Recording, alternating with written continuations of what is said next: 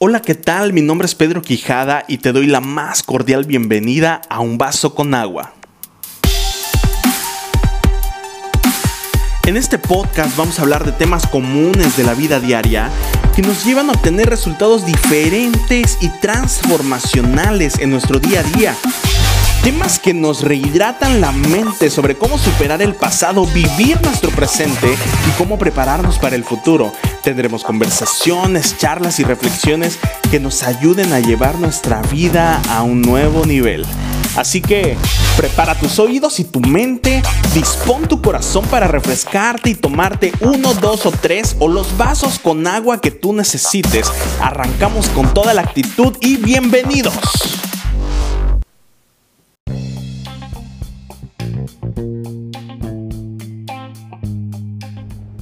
Muchísimas gracias por tomarte el tiempo de escuchar este podcast y seguimos con la serie Homenaje al Amor. El día de hoy estamos platicando sobre un consejo que te va a ahorrar muchísimo tiempo y te vas a evitar muchos fiascos durante el proceso de conocer a alguien sin que pierdas tanto tiempo y sobre todo para que tú sepas si vale o no vale tanto la pena que tú inviertas tiempo en él o ella. Y espero que te pueda servir tanto como a mí en algún momento alguien con mucha experiencia, alguien que ha vivido tantos años y me dio este consejo. Para mí fue un consejo de oro, yo lo tomé, lo apliqué en mi vida y me dio muchísimos resultados. Y el día de hoy te lo quiero compartir tal cual como a mí me lo compartieron y ojalá, ojalá, este, pues te pueda ayudar y evitar malas experiencias, ¿no? Fíjate que nosotros nos rodeamos de tres círculos sociales en nuestra vida. En el primer círculo se encuentra esas cuatro o cinco personas que son de toda nuestra confianza y que nos conocen a nosotros tal cual somos. Se llama el círculo íntimo.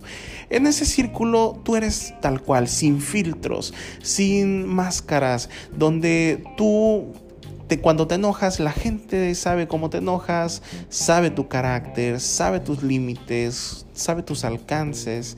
Cuando estás en tus peores momentos y en tus mejores momentos. Cuando te ríes, cuando disfrutas, cuando lloras, ese círculo te conoce tal cual eres y sin filtros tú también te quitas la máscara y sobre todo sabes que con toda la confianza eres como eres y simplemente sin guardar ningún tipo de diplomacia, así eres con ellos, ¿no?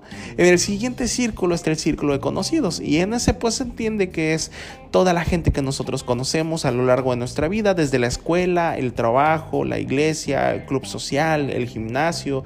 Eh, tú conoces a todas las personas y generamos de alguna u otra forma algunos filtros, algunas máscaras donde somos pues más formales, donde si algo nos disgusta, guardamos las formas para que no se note tanto y bueno, ya al final quizás llegamos con alguien de nuestro círculo íntimo y le platicamos realmente lo que pensábamos, pero en el círculo de conocidos nosotros de alguna forma somos correctos, guardamos más formalidades, tenemos cierta diplomacia, hasta que también, pues bueno, esa persona se cruza a nuestro círculo de amigos íntimos, por decir así, y entonces genera más confianza y somos un poquito más abiertos en nuestra forma de ser. Y el último círculo se puede entender que es el círculo de desconocidos. En ese círculo se encuentra toda la gente que no conocemos. Y te quiero poner un ejemplo para poder eh, poder platicar acerca de esto. Imagínate que tú vas en un vehículo, en un carro, y de repente alguien rompe todos los esquemas viales y se mete en el carril donde tú vas, tú estás a punto de chocar, frenas de golpe y entonces tienes una reacción, ¿no? Yo creo que la primera reacción si tú estás estresado, tendemos a sonar el claxon y decir, este tipo, ¿qué le pasa? ¿Por qué se mete? No se da cuenta dónde voy. Y entonces, si esa persona es del círculo de desconocidos, pues bueno, te salen ciertas palabras, asteriscos y quién sabe qué tanta cosa porque el tipo se te metió en el carril y te quedas con ese sabor de boca. Quizás hasta bajas el vidrio y le dices de cosas, le pitas el claxon, tú te enojas y bueno, es una forma en la que tú reaccionas con las personas que no conoces. Pero ¿qué sucede si tú te das cuenta que esa persona era un conocido? Entonces, quizás al principio igual comienzas con la misma reacción pero luego quizás después te puedes eh, morir de vergüenza porque dices, wow, no, ya me vio qué oso hice, ¿no? O sea, me enojé, le pité, le dije de cosas y no sabía que era fulanito de tal, ay, qué oso, ¿no? Pero bueno, él también que se mete, como que lo dudas, lo piensas, pero también como que te avergüenzas. Ya no explotas tanto como alguien que absolutamente no conocías. ¿Y qué hubiera pasado si esa persona hubiera sido alguien de tu círculo íntimo que se te cruzó? Quizás al principio igual te hubieras enojado, pero lo hubieras tomado a broma y al final entre los amigos estuvieras echándoles carrilla, le estuvieras echando un poco de, de sazón a esto, ¿no? Sobre aquella experiencia que pasó y cómo no sabe manejar y cómo se mete en los carriles que no le corresponden y lo hubieras tomado de una forma diferente. Y es que a eso me refiero con el tema de las máscaras, con el tema de los filtros y la forma en la que nosotros nos conducimos con las otras personas. ¿A qué va esto? Que cuando nosotros estamos en el proceso de conocer a una persona, de repente encontramos frases como, wow, es una persona que me encantó su forma de ser, me encantó cómo es, me encantó que tiene esto, tiene el otro, y haces toda una lista de cualidades, haces toda una lista de virtudes y tú te quedas impresionado por cómo es. O en caso contrario, si tú eres una chica, eh, te quedas impresionado de que te, te, lleva flores todos los días, de que te hace conquistas, te escribe poemas, te escribe canciones y el tipo se desvive por ti tú, wow, te vuelas, ¿no? Pero ¿qué sucede? Que con el paso del tiempo la persona cambia, la persona se vuelve más fría, la persona, nosotros empezamos a hacer ciertas conjeturas, llegar a ciertas deducciones, hacemos hipótesis, teorías sobre la conducta de la persona con la que tenemos una relación y a veces con el paso del tiempo te das cuenta que no era lo que tú estabas buscando. Se convirtió en un fiasco, se convirtió en una mala experiencia que después al final lo puedes deducir como un tiempo perdido.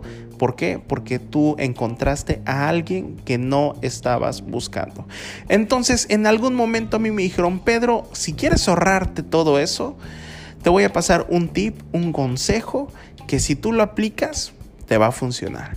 Dije, va, échalo, ¿cómo? A ver, coméntame, ¿cómo es?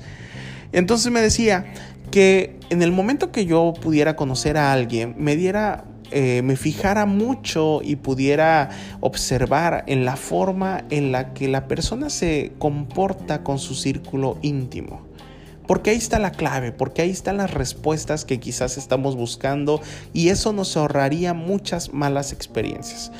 Porque si tú te das cuenta que esa persona trata a su círculo íntimo con gentileza, los trata eh, bien, los, les ponen prioridad los acuerdos a los que puedan llegar. Si hablamos de una relación de adolescentes y le dicen a la chica, los, por parte de sus papás, le dice, oye, aquí hay reglas en esta casa, puedes salir y conocer a esta persona, pero llegas a las 8 de la noche. Y entonces, mientras tú sales y paseas y convives con esa persona, tienes dos opciones. Una que te diga, no, mi amor, yo te prefiero a ti, yo quiero estar contigo más tiempo y me gustas y me encantas y que esto y que lo otro. Y entonces, no, no me importa. Aunque yo llegué tarde, no es mejor pedir perdón que pedir permiso. Y aunque ellos me la digan, no importa, pero yo estoy contigo. Entonces me decían, cuidado. ¿Por qué? Porque ese tipo de acuerdo que no está cumpliendo con quien le dio permiso para que salga, porque vive bajo una cierta autoridad de casa, cuidado porque al final se puede, se puede convertir en lo mismo, ¿no? En un acuerdo de equipo de personas, en una relación en el cual ya no cumplan con el paso del tiempo y con el paso de la confianza que vaya generando con esa persona. Pero ¿qué sucede con el caso contrario? Con la persona que dice, sí, yo respeto, hey, ¿sabes qué? Me encanta estar contigo, pero yo le dije a mis papás que tengo que llegar a casa a las 8 de la noche y entonces hace todo lo imposible por cumplir y llegar.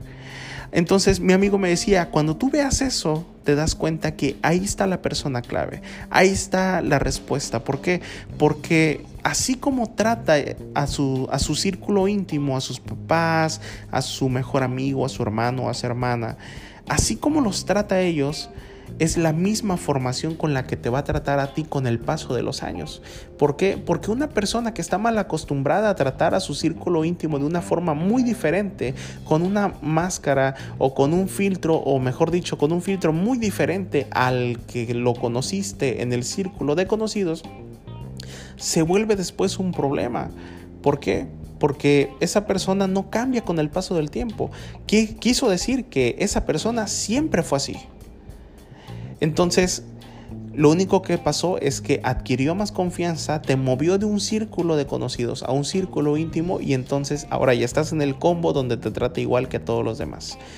Yo creo que ahí está la clave de saber qué tipo de relación queremos. En el caso de los que buscan una relación formal, una relación seria, buscan llegar al matrimonio o estar ya con una pareja bien y están cansados de tantos fiascos que se toman. La clave está en cómo trata a sus papás, en cómo trata a su círculo íntimo, quizás su círculo que genera autoridad sobre él o sobre ella.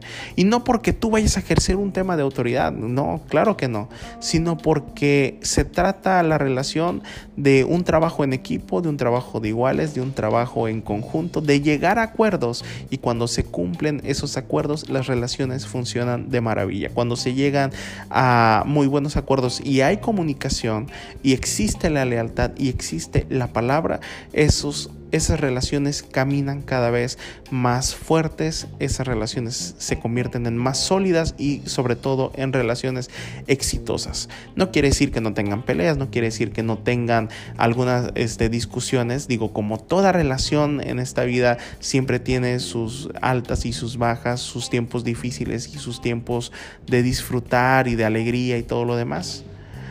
Pero este tip quizás lo puede hacer un poco más fácil. Espero que te haya servido, espero que sea de bendición. A mí me dio muchísimo resultado, ya estaré platicando en otro podcast acerca de esto. Y pues bueno, te espero en mis redes sociales, en Instagram como Pedro Quijada Oficial, en Twitter como arroba Pedro Quijada MX y en Facebook como Pedro Quijada Oficial. Muchas gracias por escucharnos y nos vemos en el siguiente capítulo de Vaso con Agua.